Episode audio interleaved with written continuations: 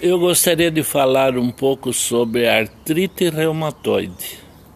Há pessoas que têm ácido úrico no sangue, um excesso, e ele se acumula nas juntas, causando deformação, dor e inchaço.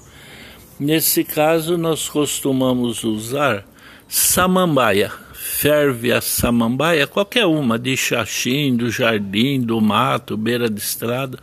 Ferve, põe sal e faz banhos nessa, nessa água quente, nesse chá quente com o sal. Isso serve para amenizar a dor, desinchar. Agora, para tirar o ácido úrico do sangue, é bom fazer uma cura de limão. Aquele processo de hoje espreme um limão no copo e bebe, amanhã dois, depois três, depois quatro.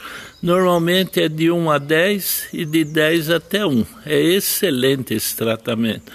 E também tem a lecetina de soja granulada, que ela ajuda a limpar o colesterol, triglicerídeos e ácido úrico. Parar.